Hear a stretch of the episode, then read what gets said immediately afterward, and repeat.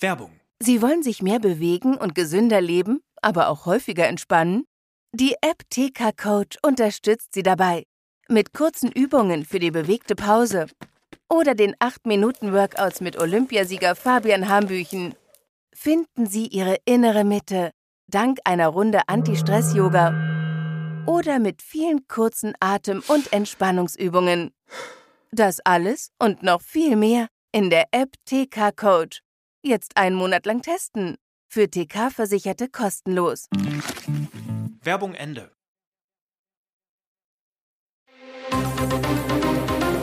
Das Bild News Update. Es ist Montag, der 25. September und das sind die Bild Topmeldungen. Starke Worte in der Flüchtlingskrise, aber was wird angepackt? Erster Kahn-Auftritt nach Bayern-Rauswurf. Liebesgerüchte um Taylor Swift sind wirklich wahr. Je näher der Wahltag in Bayern und Hessen rückt, desto lauter werden die Ankündigungen von Kanzler Olaf Scholz und Innenministerin Nancy Faeser. Innenministerin Faeser hält stationäre Grenzkontrollen für eine Möglichkeit, Schleuserkriminalität härter zu bekämpfen. Bundeskanzler Scholz fordert, wer in Polen ankommt, muss dort registriert werden und dort ein Asylverfahren machen. Die Lage angespannt. Mehr als 200.000 Asylerstanträge seit Jahresbeginn, das sind 78 Prozent mehr als 2022, bringen Deutschland ans Limit. Vorschläge, um den Ansturm zu begrenzen, gibt es reichlich. Aber was ist sinnvoll? Was ist umsetzbar? Und vor allem bis wann? Bild macht den Check. Stationäre Grenzkontrollen. Die will Innenministerin Faeser nach langem Zögern jetzt auch an den Grenzen zu Polen und Tschechien prüfen. Zudem soll die Bundespolizei in Tschechien Migranten an der Einreise nach Deutschland hindern. Manuel Ostermann von der Gewerkschaft Bundespolizei hält beides für sinnvoll. Die Grenzer hätten schon jetzt ausreichend Personal vor Ort, um innerhalb kürzester Zeit tätig zu werden. Die nötige Anweisung von Ministerin Faeser ist bislang aber nicht erfolgt, wie Bild erfuhr. Auf Anfrage ließ das Innenministerium offen, wann es losgehen soll. Weniger Geld für Asylbewerber. Derzeit bekommen Asylbewerber 410 Euro pro Monat. Zu viel, findet unter anderem Sachsenchef Michael Kretschmer. Weniger ist aber gar nicht möglich, erklärt Rechtsprofessor Marcel Kau von der Uni Konstanz und verweist auf eine Entscheidung des Verfassungsgerichts. Schon heute sei aber die Umstellung auf Sachleistungen statt Geld machbar, wie sie von Union und FDP gefordert wird. Dass dies kaum geschieht, zeigt, dass die Bundesländer offenbar selbst kein Interesse daran haben, so Experte Kau. Zu viel Verwaltungsaufwand. Oliver Kahn meldet sich zurück in der Öffentlichkeit. Erster Auftritt fast vier Monate nach seinem Rauswurf als Bayern-Vorstandschef bei der Münchner Start-up-Konferenz Bits and Pretzels im Gespräch mit Masterplan-Gründer Stefan Peukert. Frage, was hat Sie an Ihren zwei Jahren als Bayern-CEO am meisten überrascht? Kahn trocken, die kurze Amtszeit. Lautes Lachen im Saal, aber auch Kahn nimmt es sichtlich mit Humor. Warum ist der frühere Torwart-Titan als Boss gescheitert? Kahns Antwort. Wenn du in den Köpfen der Leute als Torwart verankert bist, ist es schwer, etwas anders zu machen als damals. Sie realisieren nicht, dass du dich weiterentwickelt hast und wollen den Torhüter Kahn. Heißt, die Verpflichtung war ein Missverständnis. Die Bayern-Entscheidungsträger Uli Hoeneß und Karl-Heinz Rummenigge hätten wohl mit dem alten Kahn gerechnet. Stattdessen trat Kahn betont unternehmerisch und distanziert auf, arbeitete meist im Hintergrund mit vielen Beratern an seinen Vorhaben. Kahn fühlt sich nicht ausgebrannt, sagt aber auch, ein Unterschied zu meiner Zeit als Profi ist, dass ich nicht die mentalen Signale und die meines Körpers ignoriere. Wenn ich das erkenne, dass ich Grenzen überschreite, nehme ich mir eine Auszeit, egal was andere sagen. Die Fans haben so lange darum gekämpft. Jetzt macht sie die Liebesgerüchte offiziell. Taylor Swift schaut beim NFL-Spiel der Kansas City Chiefs gegen die Chicago Bears zu wegen Travis Kelsey. Sie sieht einen 41 zu 10 Kantersieg. Bereits seit Wochen wurde spekuliert, ob die Musikerin und der Tight End ein Paar sind.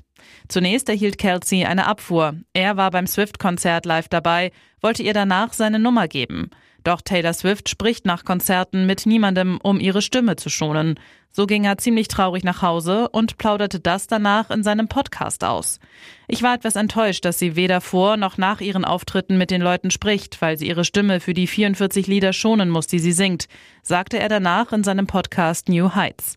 Den Podcast macht er zusammen mit seinem Bruder Jason, der ist Center bei den Philadelphia Eagles. Außerdem verriet er, dass er extra für sie gebastelt hatte.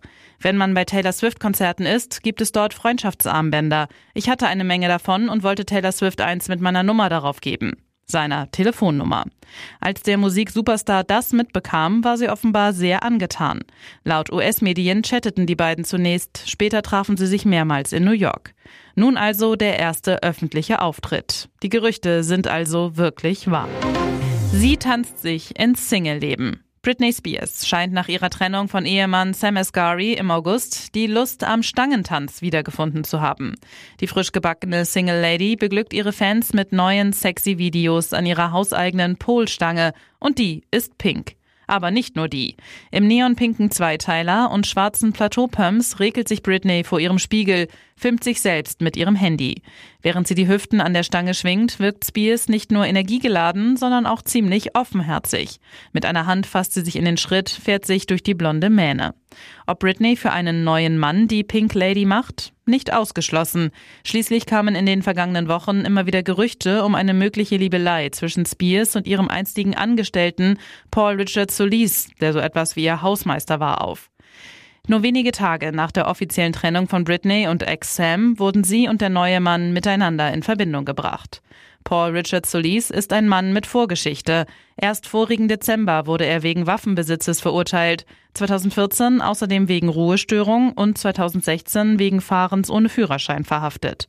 Zudem lag bereits eine Anklage wegen Kindesgefährdung gegen ihn vor, die allerdings nach außergerichtlicher Einigung vom Tisch war. Britney scheint nach der Trennung von Sam mit aller Macht ihr sexy Image ausbauen zu wollen, samt reaktivierter Pole Dance Stange. Fans dürften sich trotzdem weiterhin um sie sorgen, denn bei all dem wirkt sie auch immer wieder ziemlich zerstreut. Und jetzt weitere wichtige Meldungen des Tages vom Bild Newsdesk. Die sonnigste Meldung des Monats. Solarzellenziel geschafft, es gibt aber einen Haken. Über diesen Klimameilenstein dürfte sich die Bundesregierung freuen. Seit Jahresbeginn lieferten private Haushalte und gewerbliche Solarparks 9270 Megawatt Strom aus Sonnenenergie und übertrafen schon jetzt das Solarstromziel der Bundesregierung von 9000 Megawatt für das Jahr 2023. Grund für den Solarboom, das Geschäft mit den Zellen lohnt sich.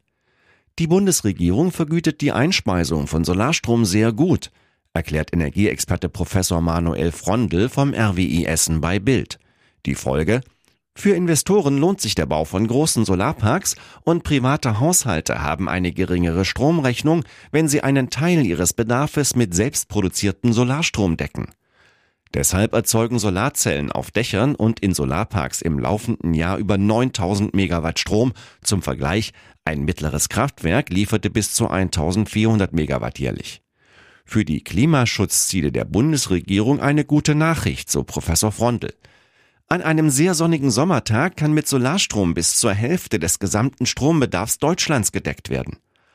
Alles eitel Sonnenschein bei der Energiewende? Nicht ganz. Scheint die Sonne nicht, produzieren Solarzellen keinen Strom. Was zu tun wäre, lesen Sie auf Bild.de. Audi in zwei Teile gerissen, Teenager stirbt bei Baumcrash. Immenstedt, Schleswig-Holstein. Es ist mitten in der Nacht, als der junge Mann auf der Hauptstraße sein Leben verliert. Gegen 3.15 Uhr kommt der Fahranfänger aus Richtung Albersdorf im Kreis Dithmarschen. Plötzlich gerät der 18-Jährige aus noch ungeklärter Ursache auf die Bankette. Der Teenager schleudert in den Gegenverkehr, rast in einen Renault. Entsetzlich. Der Audi wird in zwei Teile gerissen, wickelt sich um einen Baum, der junge Fahrer stirbt noch an der Unfallstelle. Die drei Männer aus dem Renault kommen mit leichten Verletzungen davon. Warum genau der 18-Jährige in den Gegenverkehr geriet, muss jetzt die Polizei klären. Seit 460 Wochen in den Charts. Simone Sommerland schlägt sogar Helene Fischer und ABBA. Sie ist die heimliche Königin der Hitparade. Simone Sommerland ist mit ihrem Album Die 30 besten Spiel- und Bewegungslieder seit 460 Wochen in den deutschen Charts.